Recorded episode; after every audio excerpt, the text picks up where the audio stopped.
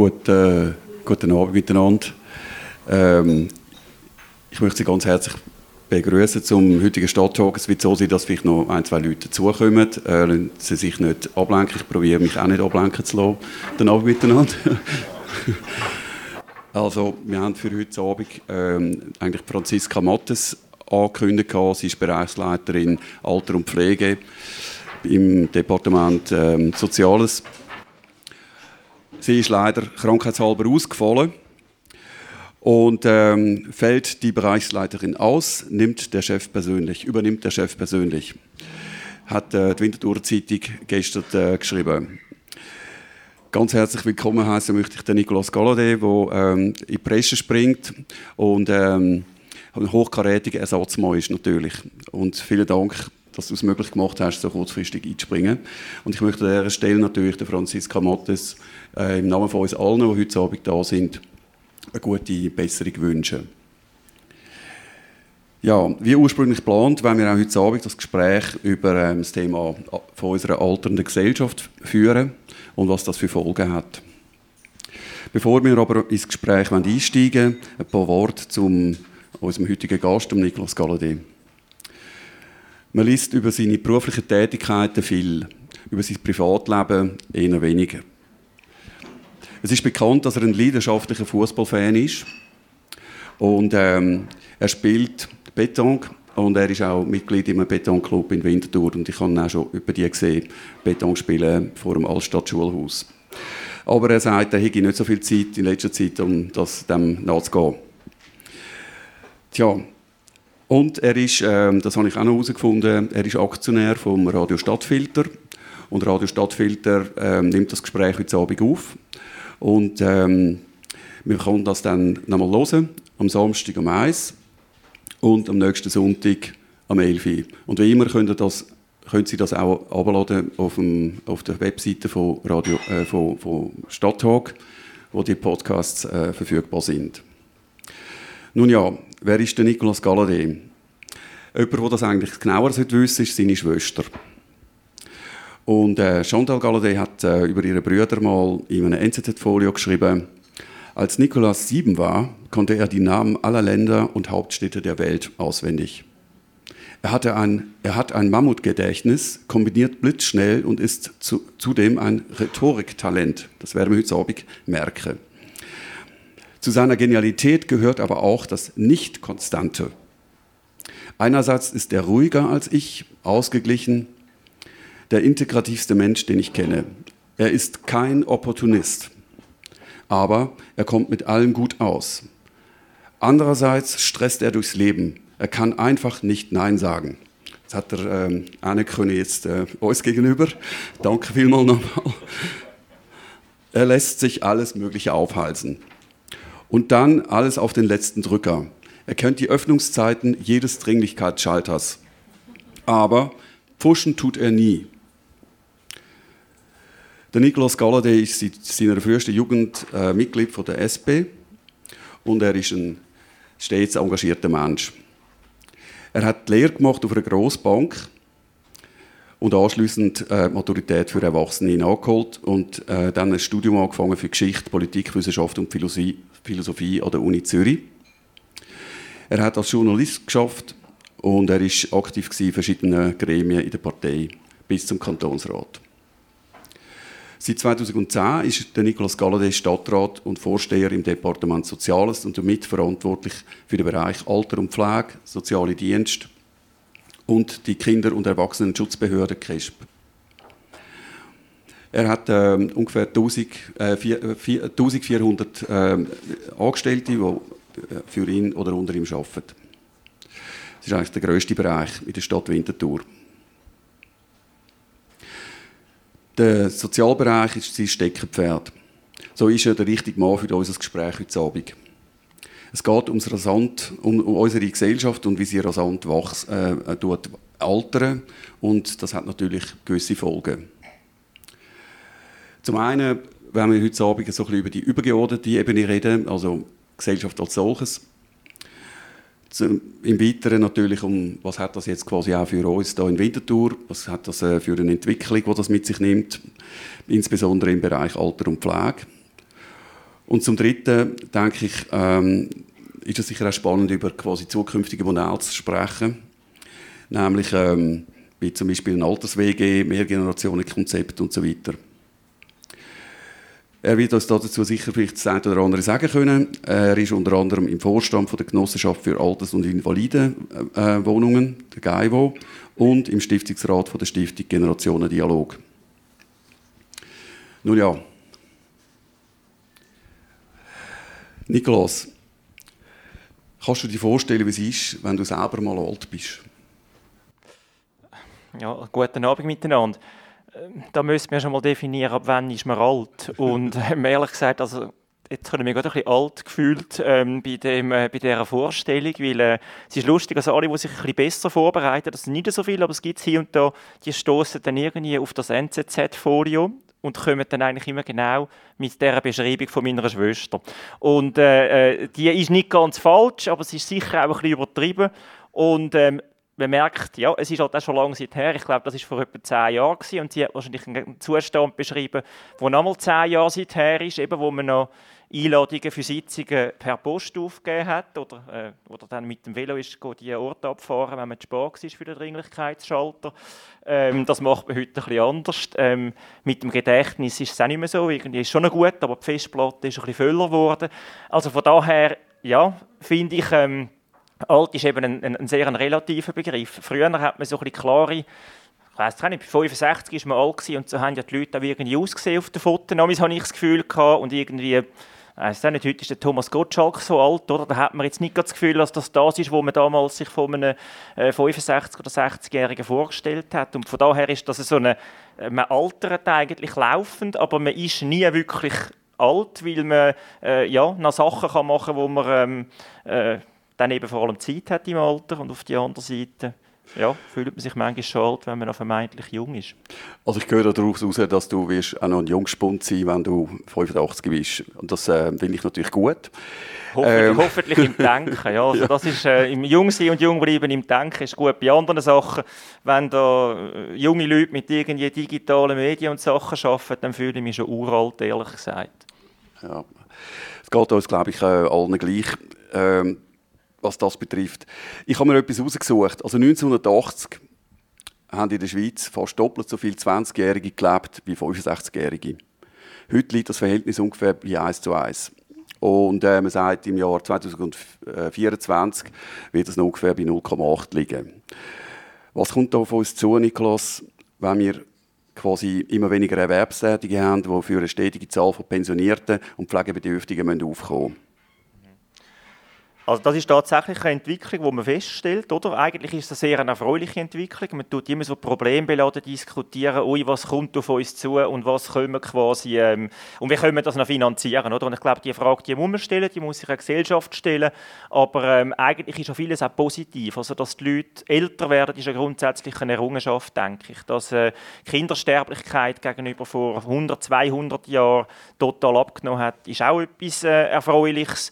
Und ähm, was wir jetzt feststellen, ist, ist dass die, die geburtenreichen Jahrgänge, Babyboomer, ähm, so ein bisschen, äh, ja, nach dies nach pensioniert werden, älter werden äh, und dass man äh, ähm, zwar auch mit Schwankungen, aber natürlich nicht mehr äh, die gleich hohe Geburtenrate hat, wie man es noch vor ein paar Generationen zuvor hat ähm, und dass ähm, in der Regel äh, die Frauen auch später ähm, Kinder bekommen. Das sind so die Tendenzen, die dann dazu führen, dass wir äh, viele höhere Lebenserwartung haben, dass man, und das ist aber auch positiv, dass man auch viel äh, mehr Jahre hat, im Alter, ich sage mal im pensionierten Alter, was eben auch relativ ist, also wo man auch noch, auch noch gut leben kann, wo man auch noch sich in der Gesellschaft einbringen kann, wo man auch noch Sachen kann machen kann, wo man vielleicht äh, zu wenig Zeit hat vorher. Also ich denke, auf das freuen wir uns alle, ähm, aber natürlich eben, das hat auch eine Kehrseite, weil äh, das muss ja auch finanziert werden, das äh, ewige Leben.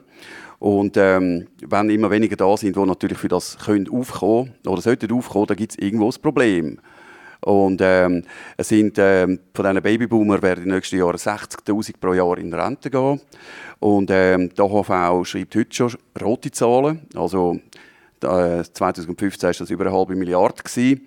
Und ähm, das soll ja nicht weniger werden, das Defizit, sondern soll mehr werden. Also, und ist quasi ein Handlungsbedarf ist angesagt. Und ja, also also ich gehe gerne darauf hin, aber ich finde, man muss Sachen relativieren, wo man einfach so schnell dahin sagt und dann nachsagt. Oder? Also bei der AHV ist es wirklich bei der Stadt Winterthur, Budgets sind da ein bisschen röter als die Rechnung. Das mal so ein bisschen im Grundsatz stelle ich fest. Oder? Ähm, und ich habe mal noch das Vergnügen gehabt, vor etwa zehn Jahren Lilian Uchtenhagen kennenzulernen, die erste Fastbundesrätin. Äh, und dann ist es dort schon mal um AHV-Revision gegangen. Und sie hat dann gesagt, ja, wo sie 20 war, äh, die AHV neu geschaffen wurde, ist im 1948, sechs dann ein Jahr auf Amerika gegangen. Und dort haben wir schon gesagt, du, vergiss das, weißt, das siehst du eh nie mehr, das Geld. Also die AHV hat schon auch einen sehr guten Mechanismus, der sich auch selber erhaltet. Was aber natürlich klar ist, ist, wenn äh, immer weniger Beitragszahler äh, auf immer äh, mehr Leute kommen, die äh, die Rente äh, rechtmäßig auch überkommen und es gut haben, dass man da auf eine Finanzierungsproblematik hinläuft. Da gibt es jetzt ja die äh, Altersvorsorge 2020, wo erste und zweite Säule zusammen anschauen, die jetzt in der, in der Räte verhandelt wird, äh, wo nicht auf alle Ewigkeit, aber so wie es jetzt konzipiert ist, denke ich, ähm, mal wieder für eine nächste, so ein knappe Generation da können die, äh, die, die, äh, die Grundlagen schaffen, dass die Renten finanziert sind, dass aber ein Rentenniveau gehalten wird, und zwar über B-Säulen hinweg. Was haltest du davon, dass man länger schafft? Also ich glaube, die Menschen arbeiten schon äh, viel länger.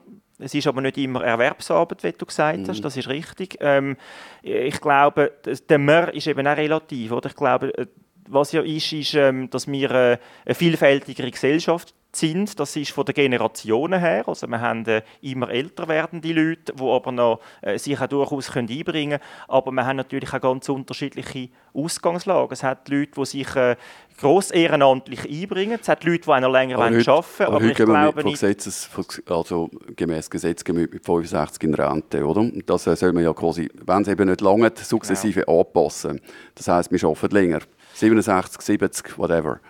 Ja, ich glaube, man muss eben ein bisschen differenzieren, oder? Also es gibt Menschen, die nachweislich mit 55 oder 60 nicht mehr fähig sind zum Arbeiten, weil sie körperlich extrem hart geschafft haben die vielleicht auf dem Arbeitsmarkt nicht mehr nachgefragt sind. Oder? Also wieso sollen wir Rentenalter 70 machen, äh, wenn man schon als 55-Jähriger teilweise Schwierigkeiten hat, eine Stelle zu finden? Ich glaube, man muss, man muss viel unterscheiden. Gleichzeitig gibt es Leute, äh, die sich mit über 65 aus noch sehr gut können einbringen können. Und ich glaube, man braucht äh, eine Durchlässigkeit, dass die Leute, die sich noch einbringen können, die noch arbeiten können, dass die länger arbeiten können. Aber man müssen auch da von einem starren Rentenalter abkommen, so wenig man einfach alt ist, ab 65 und bis 65 jung jung. So wenig kann man einfach sagen, das ist der Zeitpunkt, wo man noch länger muss arbeiten muss äh, oder, oder, oder früher aufhören.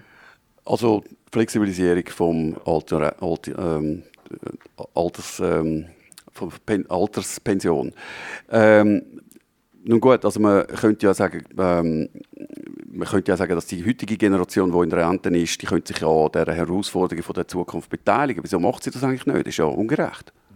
Also das macht sie schon in einem sehr hohen Maß. Also die, die Generation, die jetzt äh, alt ist, älter ist, oder? Die ähm, tut äh, angefangen bei Kinderbetreuung von ihr, der Kind von ihren Kind beispielsweise, äh, aber auch bei, äh, bei Betreuung von ihren eigenen Eltern teilweise, von ihren ähm, Ehepartnern, also der Großteil tun ja Frauen leisten äh, von der äh, von, von der Pflegearbeit. Äh, da wird schon sehr viel geleistet, auch in der Nachbarschaft. Äh, und ich glaube, man muss einmal äh, ja, sehen, was schon gemacht wird und äh, dass man die aber natürlich unterstützt, dass sie sich auch können einbringen können, wenn sie sich einbringen wollen, weil es auch viel sinnstiftend hat. Also das sehe ich auch bei meiner Mutter, wenn sie bei den Kindern von meiner Schwester aushelfen, bei mir mal helfen, bis zu einem einem gewissen Grad ist das, ähm, macht sie das gern, bis zu einem gewissen Grad grenzt das sich aber auch ab. Generationen vorher auch gemacht.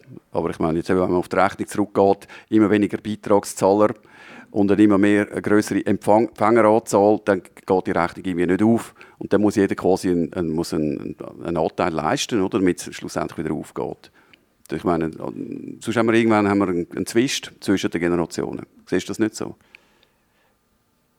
Ja, ich glaube, man muss schauen, dass die, dass die Finanzierung von der Altersvorsorge dass die nachhaltig gesichert ist, dass man äh, auf ein, ein gewisses Niveau kann behalten kann, wenn man alt wird, äh, wenn man älter wird, ähm, dass, man, dass man gut kann leben kann. Ich denke, der StHV hat einen sehr guten Umverteilungsmechanismus, hat, gibt einen gewissen guten Grundstock, der langt selber natürlich dann noch nicht äh, weit. Da gibt es noch zweite Säulen, im individuellen Fall auch dritte Säulen, äh, im, im Fall äh, Zusatzleistungen. Also ich glaube, man ist abgesichert, dass man im Alter nicht verarmt äh, in der Schweiz. Ich glaube, das ist schon mal eine Errungenschaft, wo wir müssen sagen, das ist, das ist gut. Und äh, beim anderen muss man wie bei jeder Versicherung und Sozialversicherung immer wieder anschauen, ähm, äh, wie äh, sind die Einnahmen und die Ausgaben, gehen die, passen die, passen die nicht, muss man Beiträge ähm, erhöhen. Ähm, die, die Frage. Muss man eben auch das Rentenalter erhöhen oder zumindest äh, äh, Flexibilisierung ermöglichen, dass man länger nachher Beiträge zahlen ähm, Das wird ja immer wieder gemacht. Das Problem ist, man hat jetzt seit 15 Jahren hat man keine Reform zustande gebracht äh, bei der AHV, die auch mehrheitsfähig war, weil man offenbar ein bisschen, ein bisschen überladen hat. Und auch jetzt sind ja die Räte gerade ein bisschen dran, so ein bisschen ideologisch hüben wie drüben, äh, dort noch ein bisschen abzuschränzen, dort ein bisschen mehr. Und das, was eigentlich so ein bisschen vom Bundesrat vorgelegt wurde, hat mich da sehr überzeugt. Und man sagt, ja, man muss das Rentenniveau können halten und zwar erste und zweite Säule übergreifend gesehen und man muss aber auch die Finanzierung mal für die nächsten 20 Jahre zumindest sichern. Das würde die Vorlage, glaube ich, bringen und die wäre mehrheitsfähig. Also die sind dran, wir werden noch schauen, was dabei rauskommt. Ähm, mal vielleicht etwas anderes, einfach mal das Gedankenspiel. Wenn jetzt jemand in die Pflege kommt, die Person hat das Leben lang gespart. Und ähm, wenn er schlussendlich in die Pflege kommt, dann wird er gleich behandelt wie jemand, der nichts hat. Ist das gerecht? Also es ist ja nicht so, dass man genau gleich behandelt, wie wenn man zum Beispiel, ähm, ich sage, in... Äh Fast gleich, also Einerzimmer, Zweierzimmer, aber lassen wir es mal aber ungefähr, ja. oder? Ja. Ist das gerecht? Also der, der gespart hat und der, der nichts hat, wird gleich behandelt.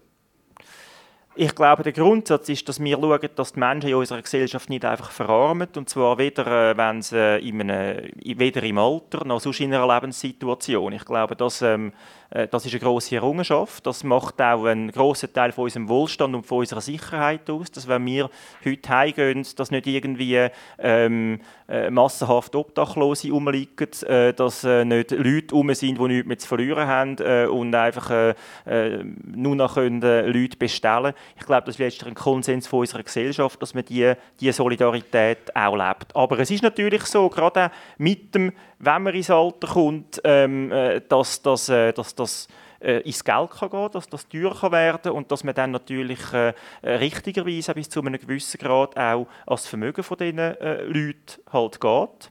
Aber Niklas, findest du, wir sollten heute Abend zum Beispiel propagieren?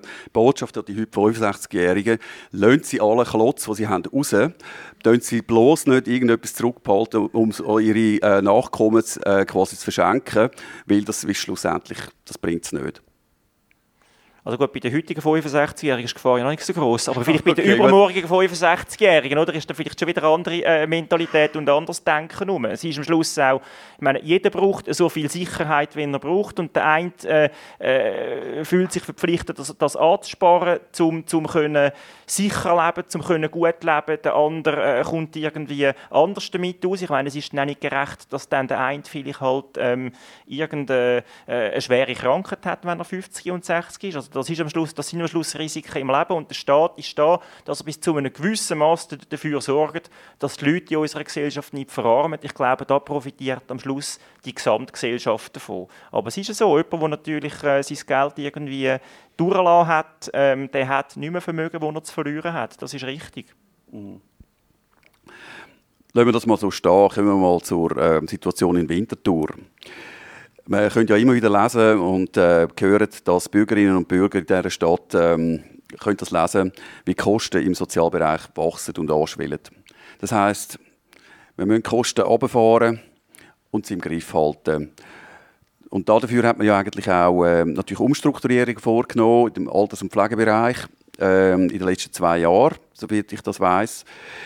Sind äh, die Strukturen, die man heute hat, sind die professioneller, wie sie vorher sind. Also man hat vielleicht das Wort dazu, ähm, man hat wieder quasi eigentlich, wie in diesen fünf Alters- und Pflegeheimen hat man eigentlich wie eine Art wie mehr Autonomität geschaffen. Und quasi sie sind unabhängiger, funktionieren unabhängiger ähm, wie vorher. Also, also ich glaube, man ist zukunftsfähiger aufgestellt. Das glaube ich, das ist wichtig, weil man eine gewisse Flexibilität hat. Oder ganz früher, vor zehn Jahren, also ganz früher, so lange ist es auch nicht her, aber dort hat man äh, gesagt, und das auch mit guten Gründen, oder? Es ist auch nicht so, dass früher alles schlecht gewesen wäre und jetzt alles gut, äh, auch in den Alterszentren nicht. Dort hat man, dort hat man an sich äh, fünf relativ autonom äh, geführte Alterszentren gehabt, wo man äh, auch gewisse Synergien nicht können nutzen die auch sehr schwierig führen sind, wo auch äh, ganz unterschiedliche Taxen hatten. Das ist dann vom Preisüberwacher äh, moniert worden. Und dann hat man gesagt, ja, wir können da Effizienzen anbringen, wenn wir aus diesen fünf Heimen, also man hat immer noch fünf äh, Institutionen, aber eigentlich organisatorisch zwei macht, einem ersten Schritt und dann in einem zweiten nur noch eine. Und das hat dann dazu geführt, dass man eigentlich vor Ort in den Heimen wenig Kompetenzen hat, dass man theoretisch alles über eine Leistung geschlagen hat. Das hat aber auch zu Vorteilen geführt. Man hat zum Beispiel äh, gemeinsamen Einkauf äh, gemacht, die verschiedensten Sachen, wo man auch Geld können einsparen Also das macht den Sinn, dass nicht jeder für sich selber äh, das muss machen muss, auf größere Mengen kommen. Und jetzt hat man aber gemerkt, äh, dass natürlich der Nachteil an dem Ganzen ist, oder der Vorteil ist, dass man gewisse Leitplanken hat, wo über alles gilt.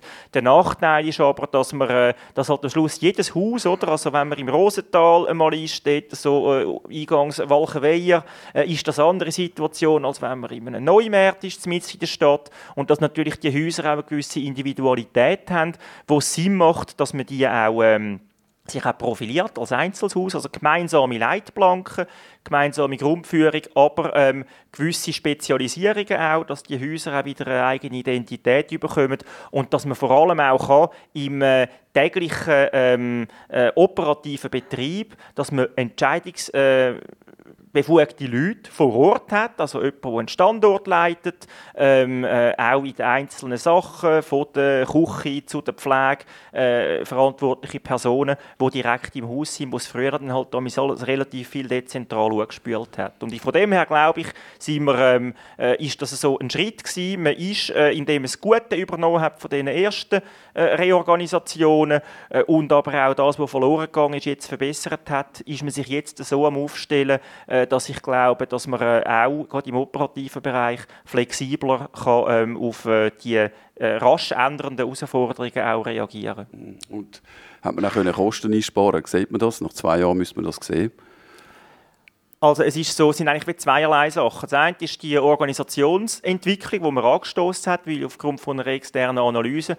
Und dort ist es nicht primär um Kosteneinsparungen gegangen. Dort hat man wollen, also die Analyse hat eigentlich ergeben, äh, dass man ähm, äh, dezentral geführt wird, dass quasi Verantwortlichkeiten vor Ort fehlen, äh, dass man eben äh, äh operative Entscheidungen im Alltag, dass die quasi wie durchgespült werden, und man erst dann das interdisziplinär anschauen. Und das haben wir eigentlich aufgenommen äh, für die OE, oder? Hat dann aber auch dazu geführt, dass man Grundlagen schaffen dass man Finanzkennzahlen wirklich erarbeiten dass man das alles auch vergleichen kann. Und dann hat es gleichzeitig, im ähnlichen Zeitraum, äh, hat die Stadt Winterthur noch zwei Sanierungsprogramme geschnürt, FO 14 Plus und Balance, wo dann natürlich auch die städtischen Alterszentren und Spitex äh, einen namhaften Beitrag haben müssen leisten Und dort war aber so ein die strategische Ausrichtung, gewesen, wir müssen uns eigentlich so ein dem kantonalen Benchmark annähern, also was man im Kanton im Durchschnitt äh, äh, an Kosten hat als Heim, das muss äh, unser Ziel sein, die Richtung, wo wir gehen. Und dort hat man finanzielle Verbesserungen angebracht,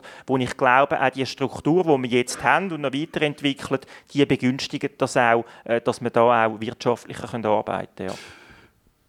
Also das ist äh, sehr erfreulich. Also nochmal eine Frage dazu, vielleicht ein bisschen von einer anderen Seite. Wenn ich als Außenstehender schaue, dann sind äh, in diesen fünf Pflege- und Alterszentren 650 Bewohnerinnen und Bewohner. Ähm, die Stadt hat fast so viel, doppelt so viele Angestellte für diesen Bereich, also über 1000. Das klingt für mich ungefähr wie das Verhältnis vom Kabinenpersonal zu den Gästen auf einem Luxusdampfer. Ähm, ist das noch zeitgemäß? Ja gut, ich glaube, was ist grundsätzlich das Ziel? Man muss können, ähm, die Leute äh, im Alter, und da sind dann, glaube ich, bei den 1000 Plätzen werden dann eine Spitex-Angestellte äh, drin, also man muss können eine gute Betreuung gewährleisten. Und das, ähm, da sind wir, das sind die städtischen Alterszentren mit den privaten, die übrigens auch, also wir als Stadt ja mit ihnen zusammenarbeiten, mit Leistungsvereinbarungen mit vielen. Ähm, natürlich müssen die sich auch schauen, dass die sich äh, äh, auch kostengünstig können aufstellen Und ähm, das ist so, das ist durch ein 7x24-Stunden-Betrieb. Also das ist nicht einfach so, dass man irgendwie äh, halt einmal 8 Stunden schafft und dann ist der Tag vorbei, sondern da muss man, da hat man auch Bereitschaft, dass wenn in der Nacht etwas ist, dass man da dann äh, parat ist, dass man Leute hat aus der Betreuung, aus der Pflege, die dann, die dann können helfen Und von daher ist das natürlich auch, äh, äh, auch eine per personalintensive Sache, das ist richtig. Mhm. Wie liegt man denn da, also wenn man jetzt das Benchmarking, das du vorher erwähnt hast, nimmt, äh, im Vergleich zu anderen Standorten? Äh, wir sind eigentlich nicht schlecht da, wir sind auch zunehmend besser da. Äh, es ist so, dass man natürlich auch nicht alles miteinander kann vergleichen kann. Also wenn man jetzt zum Beispiel äh, ein Beispiel ein Privatheim Sonnenberg da im Rosengarten oben, ähm, wo natürlich eine spezielle Klientel hat beispielsweise äh, mit vor allem Leuten mit Demenz, dann ist da natürlich ein anderer Betreuungsschlüssel nötig als in einem anderen Heim. Also man muss immer die Sachen vergleichen, auch bei den städtischen Alterszentren. Die sind dafür zuständig, wie die städtische Spitex, dass die Versorgung gewährleistet ist. Also wir als Gemeinde müssen die Versorgung gewährleisten. Und äh, dann ist es gut, wenn wir mit Privaten zusammenarbeiten, in spezialisierten Bereichen. Ähm, aber natürlich gibt es dann einen zusätzlichen Aufwand für die Versorgungsgewährleistung. Also wenn man in einer Spitex halt nicht nur einfach die kann rausnehmen kann, die man gerade mit näheren Weg bedienen kann, sondern alle muss, die auch äh, weite Wegzeiten hat und die Wegzeit ist dort einer der Hauptaufwendungen, dann kann es natürlich auch Differenzierungen geben, wo man muss sagen muss, äh, dass die das Angebot machen, dass die die spezielle Klientel versorgen, äh, das ist auch gerechtfertigt, wenn es ein bisschen äh, einen höheren Ansatz hat pro Minute. Aber es ist klar, man muss sich da annähern und da haben wir auch über die Stadt äh, hinweg, sind wir mit Privaten, mit Städtischen, da auch wirklich haben wir jetzt eigentlich die Zahlen erhoben, dass man da auch auf einer Zeitreihe ähm, äh, kann, kann weiterarbeiten und schauen, dass äh, all ihre anspruchsvollen Arbeit können machen können, ähm, aber natürlich äh, auch zu einem, zu einem Preis, wo wir als Stadt auch können sagen können, das können wir auch finanzieren, weil äh, mit der Pflegefinanzierung tut die Stadt, die Gemeinde, ist für die Versorgung zuständig in der Langzeitpflege, ambulant, Spitex, wie auch stationär in den Alterszentren. Und zwar ähm, finanzieren wir sowohl die städtische wie auch private ähm, Einrichtungen. Ja. Also, äh, du hast das äh, vorher eben selber auch erwähnt, dass der de, de Benchmarking, also ist tatsächlich so, ähm, das macht man Winterthur seit zwei Jahren. Das ist also eigentlich die Kosten pro Pflegeminute werden eruiert. Und dann natürlich mit anderen Standorten vergleichen. Und dann ist es natürlich so, oder, ich kann mir jetzt natürlich denken, ich meine, wer ist der Beste, oder? Also der natürlich, wo äh, das Verhältnis am besten aussieht. Und dann ist man natürlich auf als anderen Standort eigentlich gezwungen, dem zu folgen. Äh, spürst du da den Druck? Ist das nicht unmenschlich? Also ich glaube, es ist anspruchsvoll, es ist auch, auch der Benchmark ist anspruchsvoll, das ist richtig, aber es ist jetzt auch nicht so, ich meine, wir sind jetzt ja Schritt für Schritt am reinkommen. Also seit 2011 haben die Gemeinden überhaupt die Aufgabe, die Gemeinden im Kanton Zürich sind ehrlich gesagt ein bisschen überfordert gewesen. Also es gibt natürlich noch viele Gemeinden, die da an einem ganz anderen Ort stehen als Stadt Winterthur, aber wo wir auch als Gemeinwesen uns auch müssen aufstellen müssen, ähm, mit wem haben wir eine Leistungsvereinbarung, mit wem nicht, wie können wir die Kennzahlen einfordern. Da gibt es immer verschiedene Systeme, da gibt es auch verschiedene äh, Berechnungen, wie dann Liegenschaften, Immobilien bewertet werden. Das hat relativ viel Gespräche gebraucht, um wie sagen, vergleichbare Zahlen anzubringen. Und da gehen wir jetzt quasi Schritt für Schritt weiter, äh, dass das, ähm, glaube ich, auf eine gute Art mit einem Miteinander ist. Also es geht nicht darum, dass man irgendjemand druckt und sagt, jetzt müssen wir da viel weniger, aber man muss natürlich irgendwie eine gute Leistungskennzahlen Kennzahlen haben, man muss dann aber auch gute Kostenkennzahlen haben und dann wie sagen, ja, wie ist das jetzt möglich, dass das teurer wird, dass das weniger ist. Und da haben wir jetzt eigentlich in den letzten Jahren relativ viel investiert, ähm, äh, auch viel Zeit und äh, sind da aber eigentlich auf einem, auf einem guten Weg. Und ich glaube, man muss schauen, dass man das Kind nicht mit dem Bad ausschüttet, sondern dass man eigentlich den richtigen Weg einschlägt, dass man mit all diesen Anbietern auch äh, auf Augenhöhe verkehrt, dass man ein partnerschaftliches Verhältnis hat, weil letztlich sind wir auch verantwortlich als Stadt, dass die Versorgung gewährleistet ist. Oder? Also wenn irgendwie äh, wenn ein Privater den Pickel anrührt und sagt, er macht das selber äh, oder, oder städtische äh, Pflegeheime sagen, ja, in dieser Zeit können wir da nicht äh, auf diese Zahl kommen. Also dann kann ich die Versorgung selber auch nicht mehr gewährleisten. Und das ist so ein wie ein, äh, ein Lauf. Wir müssen eigentlich die Versorgung gewährleisten auf eine gute Art. Äh, wir müssen ähm, Zahlen haben, wo man auch äh, die finanzielle Situation, also Kostenbewusstsein fördert, aber wir wollen auch eine Qualität, die äh, aufrechterhalten bleibt, weil äh, wenn es auf einmal kippt und man sagt, ja, jetzt ist da nicht gut und dort ist nicht gut und äh, wie tut die Stadt den Leistungsauftrag oder was auch immer überprüfen, dann kommt dann Kritik wieder von der anderen Seite.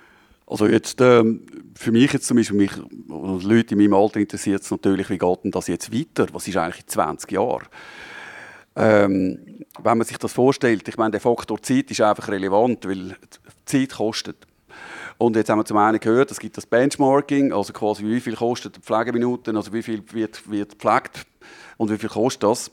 Zum anderen aber, äh, ist es aber dann so, es gibt in diesen Pflegebereichen immer stärker und größeren äh, zeitlichen Aufwand für die Administration. Also es kommt dazu. Und also wenn man das, die beiden Dinge zusammennimmt, fragt man sich natürlich, wo führt das hin? Und da stelle ich mir einfach die Frage, werden wir in 20 Jahren alle von Robotern versorgt und äh, kriegen auch von einem Roboter unsere Streichleinheiten? Ja, ich glaube, oder? Das ist mit der Administration, das hat tatsächlich zugenommen. Aber ähm, es ist natürlich, dass man überhaupt die Zahlen miteinander kann vergleichen und kann objektivieren, muss man, glaube ich, gewisse Daten erheben. Das macht das Sinn für die Steuerung. Aber es ist also nicht so, dass man quasi den Hauptteil des Tages mit der Administration verbringen sondern den Hauptteil des Tages tun unsere Mitarbeitenden ähm, quasi bei ihrem Kerngeschäft, nämlich näher am Menschen, am Bewohnenden, äh, an den Klientinnen und Klienten in der Spitex verbringen. Das ist, glaube ich, einmal äh, das eine. Das andere ist natürlich, dass sich unsere Gesellschaft wandelt. Also nicht nur die Demografie ist ein Wandel, wir haben eine Vielfalt von der Gesellschaft, wir haben eine Globalisierung, Digitalisierung, äh, wir haben eine Zuwanderung und das sind ganz viele Sachen, die natürlich auch in das Thema Alter ähm, reinspielen. Und ähm, äh, natürlich, man kennt ja irgendwie den, den Rasenmäher, der vor dem selber Rasenmäht, äh, irgendwie im Sommer im Garten und den Staubsauger vor dem selber saugt.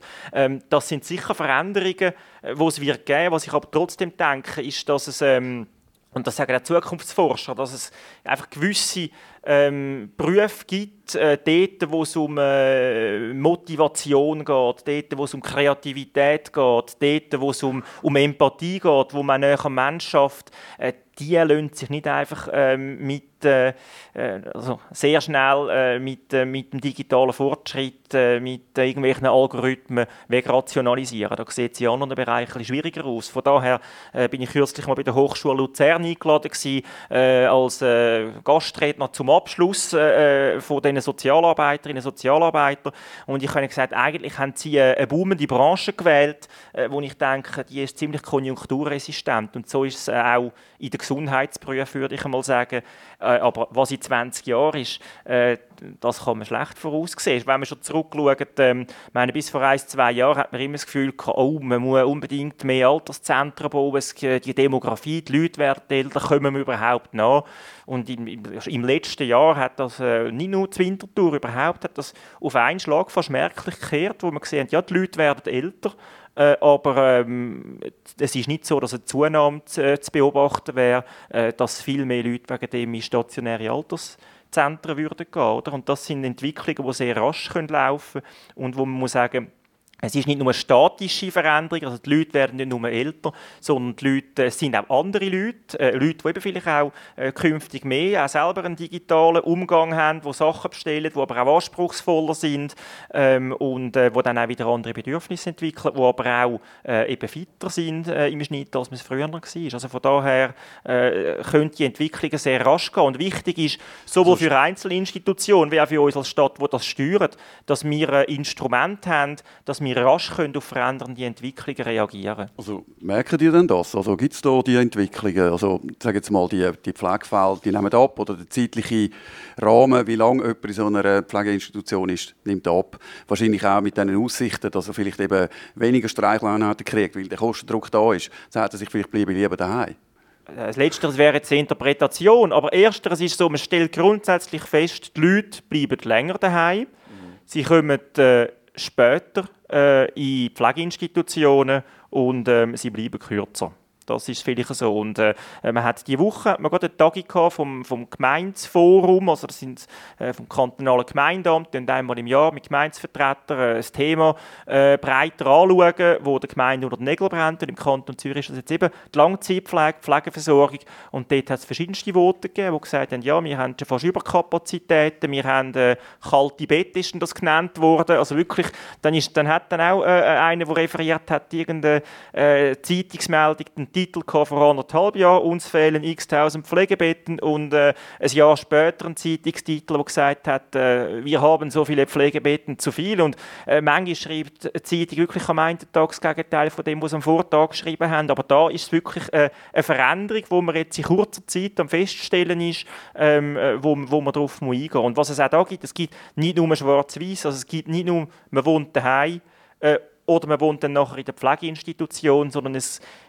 viel mehr, also und es gibt schon viel, aber das muss man ausbauen, Schattierungen geben, was gibt es zwischendurch, dass man eigentlich das Angebot hat, das für die Person ideal ist, weil sie noch die maximale Autonomie mit der nötigen Unterstützung verbindet, wo dann aber häufig sogar auch im Interesse äh, vom Staat ist als Finanzierer, weil das häufig dann das optimale Angebot eigentlich auch noch das günstigste Angebot ist, als wenn jemand, der an sich wenig Betreuung bräuchte schon, oder wenig Pflege, schon in einem in einem Altersheim ist, wo man halt eben mit dem 7x24 Stunden Bereitschaftsdienst einfach schon viel Infrastruktur einmal so zur Verfügung stellt, wo vielleicht fast zu viel ist für die einzelne Person. Also ich höre jetzt so raus bei dir, also die, die Gesundheitsbranche ist nicht unbedingt eine Boombranche, sondern es ist eher, ähm, das nimmt eher ab, weil die Leute sind so fit und brauchen das nicht mehr oder weniger. Nein, nein, das, also es ist eine Boombranche, das sieht man ja der Krankenkasse äh, äh, Gelder an. Und es ist ja nicht nur der Langzeitbereich, oder? Also die älteren Leute sind ja nicht nur im Angebot von der Langzeitpflege, sondern die älteren Leute sind natürlich auch die, die im höchsten Maß im Akutbereich, in Spitälern, also Kantonsspital Winterthur, anderen Orten sind, oder? Und das ist schon so, das ist, das ist, ein, das ist ein Aufwand, aber die Leute äh, sagen sich, äh, was gibt es denn für, für, für Zwischenangebote, oder? Eben daheim wohnen, ähm, äh, das hat man schon mit äh, altersgerechtem Bauen, mit äh, Barrierefreiheiten, dass man noch gut kann leben daheim, dass man Spitex-Angebot hat oder vielleicht Haushilfe, die einem kommt dass man äh, selber den Alltag kann bewältigen kann, dass man Unterstützung hat. Dann gibt es Angebote, wir kennen das Winterthur eben von der Geiwo, das sind über 500 äh, Wohnobjekte in 17 Siedlungen, wo man wirklich dann auch äh, angepasste Unterstützung hat, dann ein Sozial, äh, soziales Leben und dann geht es äh, in dieser Kette weiter. Und da gibt es schon vieles und das müssen wir aber noch auf, ausbauen, dass man eigentlich eine sehr durchlässige Kette hat und eigentlich immer genau äh, die Leute auch beraten kann. Also es gibt eine Wohnberatung, dass man kann sagen kann, schauen Sie, Abklärung, was brauchen Sie, was wollen Sie und dann die Sachen kann zuweisen, die für diese Person äh, äh, optimal passt äh, und wo dann der Nebeneffekt ist, dass es meistens auch noch ähm, eine wirtschaftliche Lösung ist für den Staat. Also was würdest du konkret ausbauen? Also Spitex, ähm, eben quasi begleitetes Wohnen in einer Form, äh, ja, also es, es, ist die ganze Palette. Ich meine, man sagt immer ambulant vor stationär, also man soll ambulant fördern, Spitexen. Äh, das haben auch Vergleich gegeben. In der Romandie hat man viel höheres Spitex-Angebot, als man es zum Beispiel in der Deutschschweiz kennt. Es gibt aber auch einzelne Fälle, wo die Spitex eben dann fast teurer ist, oder aber es gibt einen gewissen Grenznutzen, wo der Aufwand zu ist. Man muss das, glaube ich, sehr individuell anschauen. Man stellt auch fest, dass in den Institutionen im Kanton Zürich, in der Schweiz überhaupt, relativ viele Leute sind mit einem ziemlich tiefen Pflegebedarf. Also da gibt es so äh, Pflegeeinstufungen nach BESA von 0 bis 12. Und da haben wir auch zu Winterthur einen höheren Anteil von Leuten, die 0, 1, 2, 3 haben, also gar keinen oder fast keinen Pflegebedarf und äh, da muss man sich eigentlich im Nachhinein überlegen, oder für die Zukunft, für die kommende, oder? Äh, wie kann man die noch besser auf bestehende Angebote aufmerksam machen, oder wo muss man bestehende Angebote, wie man es von der Geivo und von vielen anderen kennt, noch ausbauen, aber auch zum Beispiel beim Adlergarten, wo wir eine äh, grosse Pflegeinstitution haben, wo wir jetzt auch mit dem Umbau ausgebaut haben, mit Demenzstationen und so weiter, äh, wo man vielleicht kann sagen, ja, es macht vielleicht auch Sinn, dass man dort am Ort man kann Alterswohnungen machen, wo man dann vielleicht auch Synergien nutzen kann, wo man ein intensiver betreuen kann, aber nicht äh, so pflegemäßig aufgestellt sind mit äh, gleich vielen Angestellten, wie man es eben hat in einer Pflegeeinrichtung. Äh, Nicolas Galladay, ähm, kannst du äh, uns und vielleicht auch den Hörerinnen und Hörern von Radio Stadtfilter nochmal sagen, vielleicht, was kann jetzt jemand, der sich die Frage stellt, äh, was soll ich jetzt machen, wie geht es weiter mit meinem Leben, ich bin vielleicht überfordert mit der Wohnsituation heute, was kann so eine Person machen? Also was würdest du ihr empfehlen? Genau, also grundsätzlich haben wir äh, das Winterthur Altersforum, das gibt es seit über 30 Jahren, das ist so ein Dachverband von äh, städtischen und privaten Institutionen, die irgendwie im Alter eine Rolle haben. Und dort haben wir ähm, ganz viele Angebote, da kann man sich auch daran anwenden. Es gibt eine Website altersforum.ch, wir haben aber sehr viele Broschüren, die eigentlich auf alle Angebote hinweisen, die es gibt, im stationären Bereich, wo es aber auch gibt, äh, wenn man Unterstützung braucht, wenn man vielleicht als pflegende Angehörige Unterstützung braucht, wenn man Entlastungsangebot braucht. Also da wird schon sehr vieles aufzeigen. Es gibt eine städtische Wohnberatung, da sind wir als Stadt dazu verpflichtet, gemäß äh, Pflegegesetz das zur Verfügung stellen, äh, wo man dann sich auch erkundigen kann, was gibt es für Angebote, äh, was passt für mich und das sind eigentlich die Bereich, wo man, wo man, wo man Leute hat, wo man Beratungsinstitutionen hat und wo man auch sehr viele schriftliche Angebote, also Informationen, Broschüren hat. Was wir auch machen, sind ähm, in der Regel alle drei Jahre, das ist das nächste Jahr wieder so weit, so Quartierveranstaltungen, älter werden in Winterthur, die sind ähm, sehr gut besucht. Wir sind etwa 200 Leute im Schnitt, wo wir in alle Quartiere vorbeigehen äh, und informieren, auch mit ganz vielen Akteuren vom Alter, ähm, ja, äh, wann komme ich Zusatzleistungen über, wie muss ich das beantragen, was gibt es für Spitex-Angebote, was gibt es für Unterstützungsangebote, ähm, ja, wo eigentlich die Information, Kommunikation sehr wichtig ist und wo auch sehr gut besucht und nachgefragt ist. Kannst du vielleicht die Leute, die vielleicht auch die Angst umtreibt, äh, vielleicht die Leute, die nicht so, sag jetzt mal, gut äh, auf Rosen gebettet sind, die Angst haben, äh, Spardruck, äh, ja, vielleicht auch unsichere Situationen der eigenen Familie. Wie, geht's, wie, wie wird es sein, wenn ich, wenn ich, äh, ja, wenn ich muss in, eine, in eine Institution gehen vielleicht Angst haben vor dem Verarmen oder vor, vor dem Verlassen werden. Was kann man diesen Leuten irgendwo sagen, hey, es ist doch, auch Winterthur ist ein guter Ort. Also gut, ich glaube, äh, grundsätzlich ist es so, es muss in unserer Gesellschaft niemand, niemand verarmen, auch, durch, durch Alter nicht. Es kann natürlich sein, dass man dann auf Zusatzleistungen angewiesen ist, aber äh, es ist so, man hat die Möglichkeit, sagt das äh, dann in, in, in, der Langzeitpflege, dass das letztlich auch ähm, finanziert ist. Also man, man verarmt nicht irgendwie am Krankenbett oder, oder, oder daheim. Wenn es natürlich unterschiedliche finanzielle Ausgangslagen gibt. Wir haben die Winterthur vor etwa fünf Jahren zusammen mit der Z, also von der ZHW geleitet eine Studie gemacht, Spitex Plus hat das geheißen, wo wir auch sehr viele Daten erhoben haben über Leute, die noch daheim wohnen, äh, in der Stadt Winterthur. Das ist die schweizweit mit Abstand grösste Erhebung gewesen. Ähm, wie wohnen die, in was für einer Situation, äh, hat dann äh, mit denen Abklärungen gemacht und dann ein paar Zeit später nochmal überprüft, wie geht es denen, zu eben auch Prävention können machen mit so äh, ähm, äh, mit, äh, Pflegefachfrauen äh, betreut, wo man sehr große Erfolge können vorweisen und wo man aber auch gesehen hat, verglichen, also die Wohnsituation, die Lebenssituation von diesen Menschen, die Winterthur ist sehr gut. Man hat in der Schweiz keine vergleichbare Studie, man hat aber aus dem Ausland, aus Deutschland und da ist man signifikant besser, wenn die Leute sagen, äh, wie wohnst du, wie geht es ihnen, ähm, wie sicher fühlen sie sich. Ähm, also da haben wir eigentlich sehr gute Voraussetzungen, äh, glaube ich, in unserer Stadt, auch mit sehr vielen Angeboten, mit Unterstützungsangeboten von Privaten, von Kirchengemeinden, da gibt es auch ganz viel in den Quartieren, den Stadtkreis, äh, gibt es da äh, Seniorentreffen, es gibt einen privaten Verein, Senioren für Senioren, wo Unterstützung da ist. Also es gibt eine Fülle von Angeboten und niemand muss verarbeiten. Was es aber kann geben natürlich ist, dass ähm, das gibt es auch schon bei jüngeren Menschen, bei Älteren zunehmend, dass natürlich eine gewisse Isolation da ist, dass man äh, vereinsamt äh, allenfalls auch daheim. Äh, das sind Sachen, wo man natürlich ähm, ja, muss schauen, wie können wir äh, Angebote schaffen, dass Leute, ältere Leute, aber überhaupt Menschen äh, können teilhaben an unserer Gesellschaft und nicht einfach äh, sich zurückziehen äh, und dann gesundheitlich natürlich Risiken laufen, dass man äh, ja, in schwierige psychische Situationen auch kommt. Gut, ich meine, das heißt so schön, mein Home ist my castle, also eine gewisse Freiheit, die das einzelne Individuum hat, wenn es jetzt halt so leben will oder einsam will sein dann kostet das auch in unserer Gesellschaft. Ich glaube, ja, die Freiheit ist da, aber es ist natürlich nicht immer ganz frei gewählt, sondern es hat manchmal dann, also wenn jemand alleine will leben und gut lebt, ist das kein Problem, oder? Aber es ist wirklich dann, wenn, äh, wenn, wenn, wenn eine Vereinsamung da ist, wenn die Leute nicht mehr unter die Leute gehen, wenn die Leute äh, keinen sozialen Kontakt mehr haben, äh, äh, ja, das sind Situationen, wo wir aber äh, nicht nur im Alter, wo wir äh, immer damit auseinandergesetzt sind, also mit den Leuten, die wir in den sozialen Diensten zu tun haben, ist es eben sehr wichtig, überhaupt äh, äh, Integration anzubringen. Und da geht es nicht nur um den ersten Arbeitsmarkt, da sind die einen vielleicht zu weit weg, oder? aber überhaupt können irgendwie wieder unter die Leute kommen, ähm, Kontakt zu pflegen, irgendetwas äh, Nützliches, etwas Sinnvolles zu tun, das hat äh, eine sehr grosse Auswirkung auf das Wohlbefinden äh, der Menschen. Ja.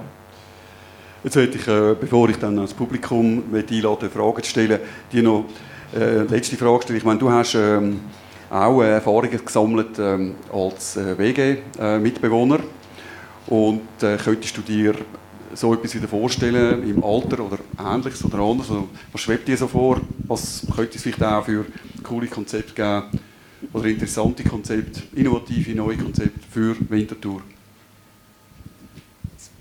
Also, also selber habe ich jetzt noch nicht so viele Gedanken gemacht, aber mache ich mir dann schon noch frühzeitig. Ich sage, man, man sollte es nicht machen, wenn, man, ähm, äh, wenn es dann wirklich vor der Tür steht, aber ähm, ich habe jetzt noch ein bisschen Zwischenzeit. Ähm, ja, ich meine, es gibt schon viele Konzepte, oder? Wir haben zum Beispiel ähm, äh, eben die, die Geivo, finde ich tolle Konzepte, äh, wo man hat, wo auch den sozialen äh, Zusammenhalt äh, fördert. Es gibt äh, äh, das Mehrgenerationenprojekt ähm, TEGI, das ist ein äh, Riesenprojekt, äh, wo wirklich dann äh, eben nicht nur Alter und Jugend, sondern das, das äh, mehrgenerationenmäßig angedenkt ist, wo, äh, wo gut funktioniert, äh, wo man glaube ich eher noch ein bisschen Jüngere als Ältere sucht, wenn man so ein bisschen den Idealmix äh, vergleicht, wo natürlich äh, wirklich mustergültig ist. Das wäre wieder die Frage, was ist älter und was ist jünger. Genau, genau ja. Dann, dann gibt es auch von der GCO der Kanzleistraße so eine, so, so, so eine Alterswege. Also es gibt so Modelle, oder? Auch all die Babyboomer, die mit so Ideen auch auf uns, auf die Stadt zukommen, oder? Ähm, und ich glaube, das wird für den einen und die anderen ein Modell sein. Ich glaube aber nicht, dass es die grosse Masse wird, ähm, äh, äh also die Lösung, wie man sagt, das ist für alle, oder? Weil was man einfach muss sehen, ist, ähm, die Leute werden mit also Differenzen, die man hat, weil wir vielfältig sind als Menschen, die nehmen mit dem Alter nicht ab, oder? Die nehmen eher zu, man ist prägt äh, durch sein Leben, man wird dann da und dort vielleicht auch ein bisschen wählerischer, zu Recht ähm, und ähm, ja, oder? Also man hat dann in der WG schon ein bisschen da und dort und wem ist jetzt was im Kühlschrank und wer hat wie viel putzt gehabt und das wird dann mit dem Alter also nicht einfach automatisch weniger, oder? Also vieles, ich finde die Idee super und die kann auch mal klappen, oder? Also, aber, aber es hat dann auch wieder Herausforderungen, ähm, wo es nicht nur ganz einfach ist. Aber ich glaube, das ist eins von ganz verschiedenen Modellen. Und das ist ja gut, wenn sich die Leute, oder, das ist ja so die Generation, die kommt, die Babyboomer und so, die sagen, ja, wir sind bisschen individualistisch, wir sind vielfältig, wir äh, das auch selber irgendwie ähm, etwas konzipieren und das wird es, glaube ich, auch, auch viel mehr geben. Aber wichtig ist am Schluss einfach ein ganz durchlässiges Angebot von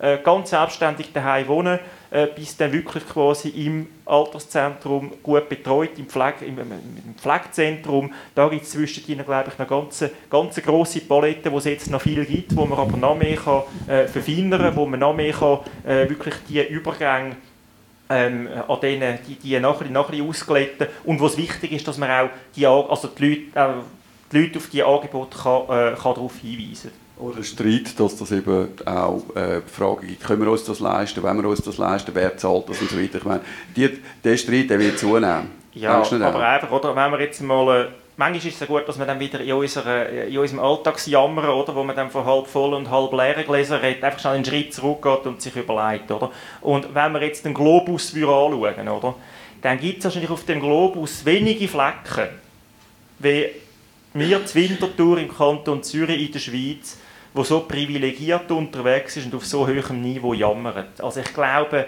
es ist nie eine Frage von zu wenig Geld. Es ist eine Frage von der Prioritätensetzung, wie man sie einsetzt und verteilt.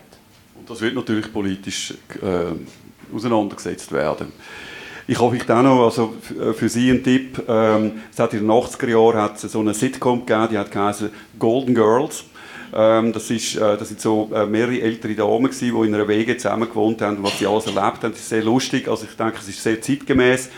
Schauen Sie mal rein, wenn Sie das irgendwo auf YouTube oder so können, ähm, anschauen Jetzt möchte ich aber ähm, Ihnen auch Gelegenheit geben, um Nicolas Galladay äh, die eine oder Frage zu stellen. Ähm, ja, vielleicht haben Sie da etwas auf dem Herzen, wo Sie da mal die Runde eröffnen. Oh, gerade da vorne. Ähm, das Mikrofon kommt so rein. Aha, das ist ein bisschen komisch. Ähm, ich habe eine Frage. Wird äh, die Stadt Winterthur nicht auch von sich aus aktiv oder nur auf Initiativen von Privaten, was so innovative Wohnprojekte für ältere Menschen angeht? Überlassen Sie das alles den Privaten GSEWO, GSEWO ist ja von dem her eine private Institution, also ist schon Genossenschaft, aber äh, also wird die Stadt Winterthur nicht auch von sich aus selber, dass sie innovative Wohnprojekte auch lancieren? Also es ist immer ein bisschen, die Frage, was ist eine städtische Kernaufgabe und wo haben wir dann auch Initiative Bewohnende, die sich selber ähm, finden. Also bei der GSE, wo ist es ja so gewesen, ähm, dass da sich Leute zusammengefunden haben, die sich ähm, äh, gefunden haben, wir, wir wollen miteinander äh, zusammen wohnen. Man ist dann äh, auf Gesewo zugekommen. Das ist äh, eine Möglichkeit, die es in der Stadt gibt. Ich finde das hervorragend, wenn es private, wenn es Genossenschaften gibt, die sich da äh, engagieren. Wir haben auch immer einen Austausch gehabt mit der Stadt. Die Stadt hat das überhaupt ermöglicht letztlich, dass das mehr Generationen Haus gegeben hat, also von der äh, ganzen Zonengeschichte ähm, bis dann auch, dass man ja auch ähm, für die Durchmischung auch äh, subventionieren. Jede vierte Wohnung äh, von den äh, über 200 ist äh, dank städtischer Subventionen auch erschwinglich. Also äh, die Stadt macht dort mit, wo sich Private finden. Unsere Kernaufgabe ist aber natürlich primär zu schauen, dass wir gerade auch die Privaten gut miteinander vernetzen können. Da haben wir das Altersforum in der Stadt Winterthur äh, seit 30 Jahren, wo wahrscheinlich schweizweit etwas, äh, äh, etwas Ähnliches sucht oder wo man es finden wenn es es nicht schon gibt, wo wir uns sehr engagieren ähm, wo wir aber auch gleichberechtigte Partner sind mit allen Privaten und wo der Austausch sehr gut funktioniert. Und dass wir letztlich mit städtischen und privaten Angeboten äh, schauen, dass ähm, die ambulanten und die stationären Angebote ähm, so stehen, dass es äh, der Nachfrage entspricht, dass man die Leute auch entsprechend beraten. Ähm, aber ähm, was Private machen zu Winterthur, da bin ich sehr stolz auf die, was Leute von sich selber machen. Da braucht es, äh, wenn man von der Kosteneffizienz redet, oder, muss der Staat sich nicht bei Sachen äh, äh bevormundend einbringen, wo sich Leute selber organisieren.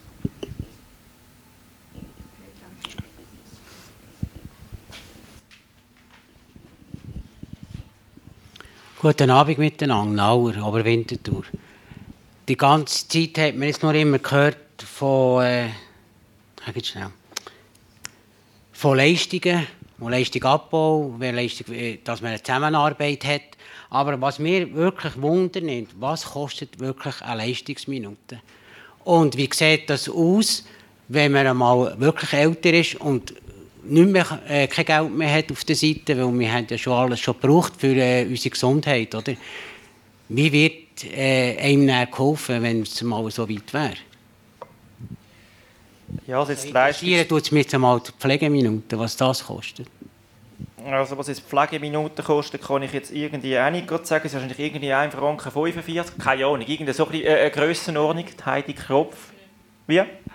1,57, genau, knapp vorbei ist auch daneben. Okay, das wäre jetzt ein Franken, das ist aber so, so eine Hausnummer, oder? Da kommt dann darauf an, welche Institution, das kann dann äh, in einer, wo man natürlich ein bisschen anspruchsvollere Klientel hat, also anspruchsvoll im Sinne von Pflegebedürftigkeit, ein bisschen anders aussehen.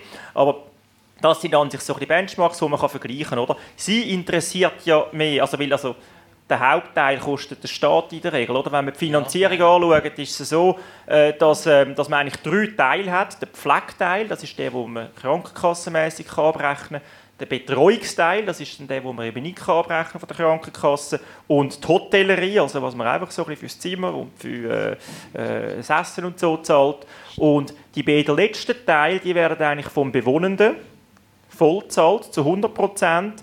Und äh, beim Pflegeteil ist es so, dass der Bewohnende äh, maximal 21 Franken 60 zahlt pro Tag, dass die Krankenkasse einen Maximalbeitrag hat und der Staat dann den Rest übernimmt. Ähm, was aber natürlich auch so ist, ist, dass äh, dann in vielen Fällen äh, können das die Leute dann auch nicht mehr selber zahlen, wenn sie äh, über längere Zeit in so einer Institution sind, wenn das Vermögen äh, abgebraucht ist. Und dann ist dann letztlich auch wieder der Staat, äh, äh, über die Ergänzungsleistungen äh, das dann eigentlich äh, finanziert. Also von daher ist es so, es ist, der Heimaufenthalt ist im Grundsatz der wird finanziert, auch wenn man selber die Mittel dann halt aufgebraucht hat, weil das tatsächlich dann auf äh, seinen Preis kostet. Oh, merci vielmals für die ausführliche Antwort. Aber das hätte man eben schon am Anfang schon, können, schon gerade sagen ich glaube, ich habe am Anfang gesagt, dass eine Errungenschaft ist in unserem Staat, dass niemand ähm, muss verarmen muss, dass wir da ein ausgefeiltes soziales Sicherungssystem haben, angefangen von AHV, zweite Säule, äh, IV, äh, bis hin dann nachher zu Zusatzleistungen, äh, Krankenversicherung ähm, äh, und dann Sozialhilfe als letztes Netz. Also wir haben eigentlich, glaube ich, ein gutes Netz, dass niemand muss äh, verarmen. Es hat viele Leute, die in schwierigen Situationen leben, das ist mir bewusst, aber es ist jetzt nicht so, dass man wie in anderen Städten äh, äh, auf der Welt äh, äh, quasi da der, der, der Armut äh, würde begegnen, dass man die Leute würde verhungern lassen am Strassenrand. Das ist Fischer von Oberwinterthur. Sehr geil, jetzt eine Frage.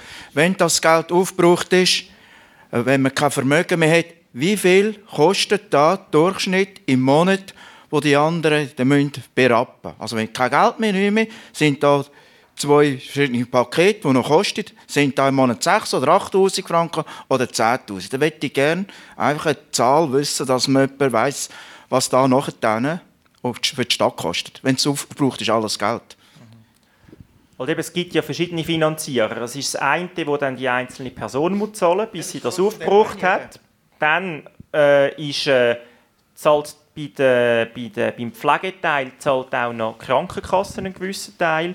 Äh, und dann ist der Rest von der Pflegeteil, wo die Stadt zahlt äh, und auch bei den anderen beiden Säulen, wo dann die Stadt über die Ergänzungsleistungen würde zahlen. Dort ist aber wieder ein Schlüssel bei den Ergänzungsleistungen. Da zahlt der Bundenteil, der Kantonenteil und der Stadtenteil wie teuer das letztlich äh, gesamthaft ist, also für alle Beteiligten, da kann ich jetzt den städtischen Beitrag nicht, nicht einfach rausnehmen, ist natürlich, dass man, ähm, äh, wenn man irgendwie Durchschnittskosten hat von, von vielleicht, ich weiß nicht, ob das bei 200, 250 Franken ist im Tag, ähm, dann kann das, äh, und das hat je nach Pflegebedarf, kann das dann auch nach oben mehr sein, dann sind wir irgendwo, ich weiß nicht, das kann bei 6, 7, 8'000 Franken, das kann dann aber auch, auch noch mehr sein, wo das einfach gesamthaft kostet alle, dass wir das so können, äh, können finanzieren können. Wie viele Personen beziehen dann Ergänzungsleistungen in Winterthur? Ähm, in Winterthur beziehen Ergänzungsleistungen, und da gibt es aber zwei Teile von Ergänzungsleistungen. Es gibt quasi die Ergänzungsleistungen zu der IV, also wenn die Invalidenversicherung äh, eben nur den Bedarf nicht mehr decken und der andere ist die Ergänzungsleistung zur AHV. Die sind etwa beides etwa die gleiche Personengröße. Ich glaube, das ist etwa, sind also je 2000 Personen, würde ich jetzt vom Schiff her sagen. Ohne Gewehr, aber so plus minus, ja. Das löst jetzt natürlich eine gewisse Rechnerei aus. Also ähm, kann man sagen, was das Stadt kostet? Also, die Ergänzungsleistungen wiederum äh, kostet äh, die Stadt, und das ist einfach der Teil, den wir als Ergänzungsleistungen zahlen. Da ist aber AHV-Ergänzungsleistung drin, da ist IV-Ergänzungsleistung drin. Das ist netto es gibt dann eben einen Teil, den noch der Kanton und der Bund übernimmt. Allerdings ist äh, der Kanton Zürich der Teil, wo der Kanton der, der kleinste Teil übernimmt von allen Kantonen in der Schweiz und Gemeinden am meisten. Das sind im Jahr etwa netto 50 Millionen Franken, die wir für die Zusatzleistungen in der Stadt Winterthur zahlen. Und bei der Sozialhilfe ist es ein äh, ähnlich grosser, leicht höherer Bereich. Also man kann sagen, die Unterstützungsleistungen, wo vor allem die Sozialhilfe äh, und ähm, Zusatzleistungen die Hauptblöcke sind, wo wir gesetzlich dazu verpflichtet sind, die sind äh, bei etwa 110 Millionen Franken angelangt in der Stadt Winterthur Tendenz steigend. Und da haben wir vielleicht ein bisschen, das ist ja eingangs erwähnt worden, wieso ist das so teuer, wieso klagt man darüber. Das ist ja so, dass natürlich gewisse Gemeinwesen äh, mehr soziale Lasten tragen als andere Gemeinwesen. Also das hat einfach äh, so damit zu tun, je größer die Stadt, desto, desto höher die Lasten zum Beispiel. Es gibt ein paar andere Faktoren. Und das ist so, dass im Kanton Zürich ähm, äh, die Unterschiede sehr hoch sind, sind Unterschiede, die man nicht beeinflussen kann aber es gibt eigentlich praktisch keinen Ausgleich. Während dem in anderen Kantonen der Kanton alles übernimmt oder der Kanton einen Teil übernimmt oder der Kanton einen Teil übernimmt und der Teil, den Gemeinden finanzieren, der wird dann solidarisch ausgeglichen pro Kopf und da dann quasi, äh, sind dann gewisse Gemeinden auch nicht so belastet. Und das ist eines unserer Hauptprobleme in der Stadt Winterthur, dass man im Kanton Zürich keinen Soziallastenausgleich kennt und dass eben Städte, wie Stadt Zürich, wie Stadt Winterthur, wie Stadt Dietiken, die sehr hohe Integrationsleistung fürs Zusammenleben vollbringen, ähm, weil sie eben mehr Zusatzleistungsbezüger haben, weil sie mehr Sozialhilfebezüger haben, ähm, wo das eigentlich gut auffangen, die werden dann an finanzieller Kasse gebeten und das wird nicht ausgeglichen. Das ist etwas, was wir uns äh, von der Stadt Winter, vom Gesamtstadtrat im Verbund mit den anderen Städten, die ähnliche Situationen sind, auf kantonaler Ebene mit höherer Energie einsetzen. Ja, es sind noch weitere Fragen da. Ähm, vorne links und hinten links. Ich habe jetzt gehört, dass da eher ein bisschen Tendenz ist, dass nicht mehr so viele Leute kommen. Eben kalte Better, also ganz grob gesagt. Aber ich habe gelesen in der Zeitung, dass die andere Variante, ich sage jetzt dem so galant Ausfahrt Oerlikon, zunimmt, sehr stark. Also das heißt mit anderen Worten der Freitod. Das ist doch auch nicht eine gute Entwicklung, oder? Was kann man da machen? Also gut, es ist so wie mit dem, der daheim wohnen oder? Wenn jemand allein wohnen und das frei gewählt macht, dann ist das gut. Wenn jemand aber äh, in der Isolation ist, weil er keinen Kontakt mehr hat und so, dann ist das ein Problem. Und beim Freitod ist es auch so, wenn der Freitod frei ist, dann ist das ein sehr freier Entscheid. Äh, wenn der Freitod aus irgendwelchen Drücken sollte zustande kommen, dann wäre das sehr schlecht. Aber es ist, ähm, äh, ich glaube, der Trend, den man jetzt feststellt, und es ist jetzt nicht irgendwie äh, eine wahnsinnige Umkehr, aber einfach, man hat das Gefühl, es, es ist jetzt nicht so, dass alle Alterszentren im Kanton Zürich wahnsinnig überfüllt werden, sondern, sondern man merkt so ein bisschen, man, man ist so ein bisschen an der Kippe, oder? Der, glaube ich, der hat jetzt nicht direkt ähm, mit der Variante Ausfahrt Oerlikon einen Zusammenhang, sondern der hat wirklich einen Zusammenhang, äh, dass die Leute ähm, eben auch da wieder äh, ihre Individualität sehr hoch halten und auch da andere Angebote äh, um sind und die wahrnehmen, äh, um, auch, um es auch schafft, dass immer mehr Leute auch länger daheim wohnen, weil sie länger daheim wohnen. Also man hat, wenn man die 80-Jährigen und Älteren anschaut, dann sind vielleicht etwa vielleicht 15, 16 Prozent, die in einer Altersinstitution wohnen. Der Großteil, fast 85 Prozent, äh, der, der wohnt noch in den eigenen vier Wänden und daheim und das ist auch eine Leistung.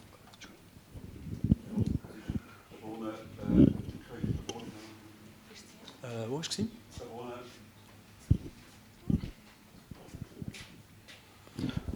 Es ist nur gesprochen worden über Geldfragen.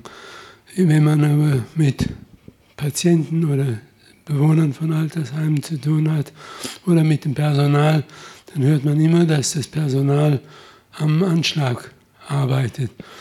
Die Patienten oder die Bewohner der Altersheime, die sagen, man hat keine Zeit mehr für uns.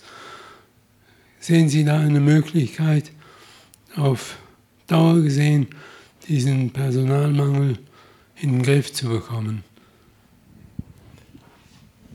Ich glaube, es ist so, es gibt natürlich einen Druck, einen finanziellen Druck. Es ist aber auch so, das muss man auch sagen, dass man sich, also man kann sich auch finanziell verbessern, ohne dass man Leistungen abbauen muss. Und ich bin äh, überzeugt, dass in der Stadt Winterthur wie auch an anderen Orten der Druck zwar hoch ist, dass man aber durchaus noch Zeit, auch genug Zeit kann verbringen mit den Menschen. Aber das ist natürlich am Schluss. Die Frage ist, was will die Gesellschaft zahlen und was wollen wir quasi aus Solidarität äh, äh, dann, auch, dann auch einfordern. Ähm, die andere Frage ist ja dann eher auch äh, ein wichtiges Thema, das noch nicht angesprochen wurde, ist, dass man ähm, äh, so ein Thema Mangel, also Fachpersonalmangel, wo man, wo man darauf rausläuft. Das ist natürlich auch ein eine Problematik. Oder? Also, je mehr Leute das man ausbildet, äh, desto mehr kostet das auch desto schlechter ist man im Finanzvergleich oder, mit anderen. Und, ähm, und auf der anderen Seite sehen wir aber irgendwo durch auch, dass man, ähm, äh, äh ja, dass, dass, dass man zu wenig Pflegefachkräfte hat für die Zukunft. Äh, und das sind schon, schon Widersprüche, wo man äh, die da sind. Also ich denke, das mit dem, dem Mangel an Pflegefachkräften, das ist tatsächlich eine Herausforderung, die die Gesundheitsbranche ähm, im, im sehr hohen Maß davor steht und wo man auch Vorkehrungen treffen muss. Und das sind dann auch so ein bisschen Widersprüche. Oder? Auf der einen Seite sagt man, ja, können wir nicht noch ein bisschen mit dem Lohn runter, äh, und auf der anderen Seite merkt man, dass das eigentlich, äh, äh ich sage mal, eine Arbeitnehmerbranche ist, wo eigentlich der Arbeitgeber will schauen, wie komme ich überhaupt genügend Leute über. Oder? Das sind schon ein bisschen Widersprüche, die man auch... Ähm, also um benennen.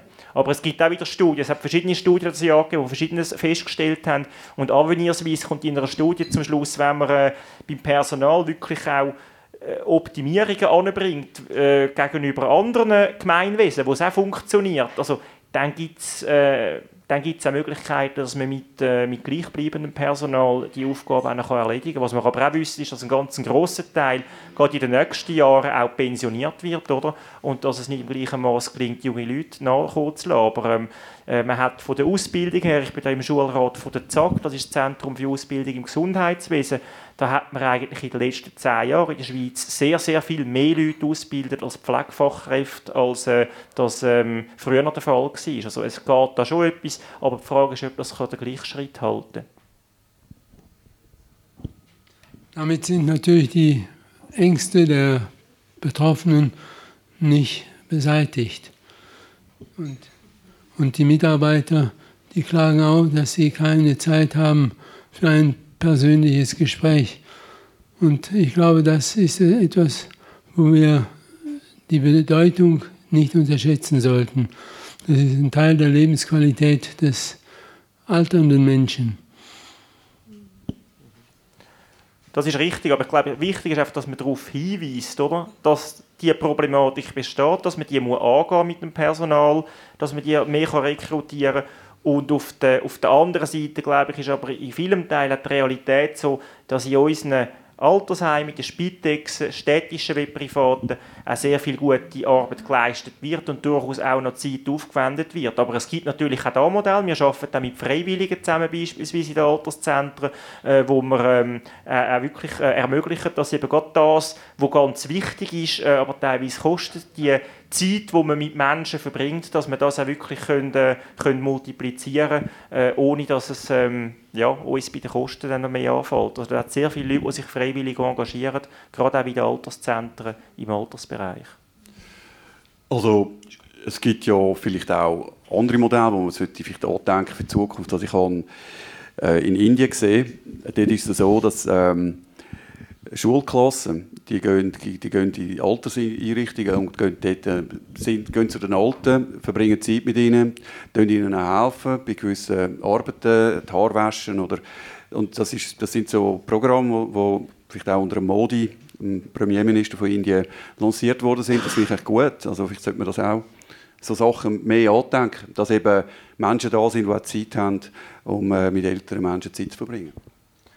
Ja, also ich denke, das wäre das wär sehr wichtig. Also das sind ja so Themen wie, wie Sozialdienst, wo ähm, nicht nur, also natürlich es ist ein Nutzen von den Leuten, die das äh, leisten, für die Leute, die dann den, den, Kontakt haben, aber es ist auf der anderen Seite natürlich auch ganz wichtig, ähm, dass eben die Leute in unserer Gesellschaft auch sehen, äh, ja, äh, dass man auch in, in was für Situationen dass man im Alter ist. Es gibt verschiedenste andere Bereiche, wo man sich auch kann, äh, engagieren kann, wo man mal etwas anderes sieht. Also ich habe Zivildienst gemacht und dort mit Asylsuchenden oder im Suchtbereich geschafft. Das ist für mich eigentlich etwas extrem bereicherndes gewesen. und ich denke, das wäre ähm, das wären wirklich ja, wichtige Modelle, oder, wo man sich müsste überlegen müsste. Wo am Schluss geht es ja auch um den gesellschaftlichen Zusammenhalt. Oder? Wenn man sich ganz ehrlich anschaut, in 10 oder 20 Jahren weiß ja niemand mehr, wie hoch das der Steuerfuß war im Jahr 2016 in der Stadt Winterthur, oder? Aber ob man in 10 oder 20 Jahren irgendwie als Gesellschaft und zwar zwischen den Generationen, aber auch zwischen den, äh, denen, die vielleicht wirtschaftlich ein bisschen abgehängt sind äh, oder äh, denen, die neu da kommen, ob die Gesellschaft noch funktioniert und im Frieden zusammenleben. Das werden wir in 10, 20 Jahren sehr wohl spüren. Oder? Das relativiert nämlich auch unsere Politdiskussionen, äh, wo sich nämlich irgendwie um drei Parkplätze und zwei Steuerfußprozent äh, drüllen. Sicher auch ganz wichtige Themen, äh, aber so ein bisschen, äh, auf der ganz langen Sicht oder, äh, ist der gesellschaftliche Zusammenhalt wahrscheinlich noch ein, ein, ein größeren Wert? Ähm, ich möchte ein letztes Votum ähm, mitnehmen. Es ist da, ich habe, ich habe hier Zeit, ähm, die gegen uns arbeitet, ähm, wie im Leben, so sonst halt auch. Älter, ja. Sarah. Dann versuche ich doch ganz schnell zu reden. du hast vorhin die sehr hohe Anzahl genannt von den älteren Leuten, die noch daheim wohnen. Und das ist sehr schön für sehr viele. Eine Kehrseite hast du schon genannt, nämlich die Einsamkeit, die kann sich einstellen kann. Eine andere Kehrseite, so ein bisschen gesamtgesellschaftlich gesehen, finde ich, ist, dass viele ältere Leute allein in sehr viel Wohnraum wohnen. Und diese Wohnungen und je nachdem Häuser nicht an jüngere Familien zum Beispiel können weitergegeben werden Was gibt es da für Überlegungen, Anstrengungen, Projekte allenfalls? Ja, ich glaube, das, das ist ein wichtiges Thema. Das ist dann so ein bisschen wie, wie das Matching, oder? Jemand wohnt äh, in einer, alleine in, einer, in, einer, in einem zu grossen Haus, oder? Während dem dann irgendeine, äh, bei einer jungen Familie wird es ein bisschen eng, oder? Und wenn man das könnte zusammentun. Also es gibt, glaube glaub ich, auch Pro Projekte, habe ich schon gehört, wo sich mit dem auseinandersetzen. Das Problem ist halt meistens, wenn dann die Leute äh, aus Wohneigentum kommen oder die Person, dass dann natürlich, dass sie eigentlich äh, äh die Kleinwohnung äh, können sie nicht mehr finanzieren gegenüber einem grossen Haus, das sie haben, oder? Also das sind so Sachen, die reinspielen. Es gibt auch so Modelle, ähm, ich glaube das Caritas-Projekt, äh, wo dann äh, quasi Studierende zu äh, älteren Leuten kommen, wohnen, durch das den Wohnraum können teilen und dann eigentlich ihre, ihre Miete dann eigentlich mit der Unterstützungsarbeit äh, quasi äh, ab abarbeiten. Ich glaube, das sind ganz viele spannende Modelle, also Zeitvorsorgemodelle und so, äh, wo aber natürlich ähm, auch nicht ganz einfach dann einfach wirklich zum, zum Aufziehen sind und zum, zum also wo in der Theorie, Pro Projekte tönen immer gut, oder? aber dann nachher, äh, wie es dann in der Praxis aussieht und die dann auch flächendeckend zu Boden bringen, das ist dann die größere Herausforderung. Aber tatsächlich, also es gibt viel auch mit Hochschulen, mit Stiftungen und so, also für Projekte ist ganz viel Geld drum, äh, wenn wir es dann aber nachher solche Regelstrukturen führen, ähm, dann schaue ich in meine leere Portokassen oder, als Stadt. Das ist so ein bisschen der Punkt. Ja, also ganz, ganz herzlichen Dank. Ich möchte ähm, an diesem Punkt schließen. Es äh, gibt ja weiterhin Gelegenheit, äh, Gespräche zu führen. Äh, das Coalmine äh, Café ist offen bis um halb zehn. Man kann ähm, bleiben, noch etwas essen, trinken. Und ähm, vielleicht hat auch der Stadtrat Nicolas Galladay noch ein paar Minuten Zeit, um äh, mit, mit Ihnen da das Gespräch zu führen. Ich möchte mich bei Nicolas Galladay ganz, ganz herzlich bedanken. Nochmal, ähm, dass er so eingesprungen ist. Und äh, ich möchte mich bedanken für das spannende Gespräch. Es ist ein weites Feld, kann man dazu noch sagen. Viele Aspekte haben wir nicht können berühren, aber ich denke dennoch äh, ein hochaktuelles Thema. Ich möchte mich bei allen Ihnen bedanken. Ich möchte mich beim Team bedanken, Ihnen für äh, das Wohl sorgt, ähm, für Technik im Hintergrund, für, beim Radio Stadtfilter, beim Andrew, ähm, wo schaut, dass ähm, das Mikrofon tut. Ja, und ähm, natürlich auch bei unseren äh, Sponsoren und ähm, äh, Unterstützerinnen und Unterstützer, die das ja tun, äh, ermöglichen, dass wir das können machen den Stadttalk. Ähm, und ich möchte auch darauf hinweisen, zwei Punkte noch kurz. Äh, natürlich, der nächste Stadttalk ähm, kommt bestimmt. Und zwar ist der im Januar, Ende Januar, am äh, St. Brünnen da, äh, Ende, der letzte Donnerstag wie immer, mit dem äh, Andreas Thiel. Wird moderiert von meinem Kollegen äh, Michael Zollinger und wird am 26. Januar da stattfinden mit dem Andreas Thiel. Und dann ähm, noch eine obendrauf, das ist kein Bierdeckel, aber Sie finden den äh, bei Ihnen auf, dem, auf Ihrem Tisch. Äh, das ist eine einmalige heute äh, eine Aktion, die wir da machen. Äh, wenn Sie noch nicht Mitglied sind im Verein Stadttag, dann können Sie das werden.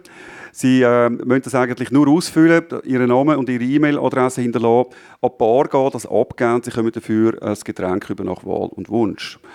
Das wäre es von meiner Seite. Ich hoffe, ich habe nicht allzu viel vergessen. Nochmal ganz ein herzliches Dankeschön an Nicolas Galladay und äh, an Radio Stadtfilter. Danke.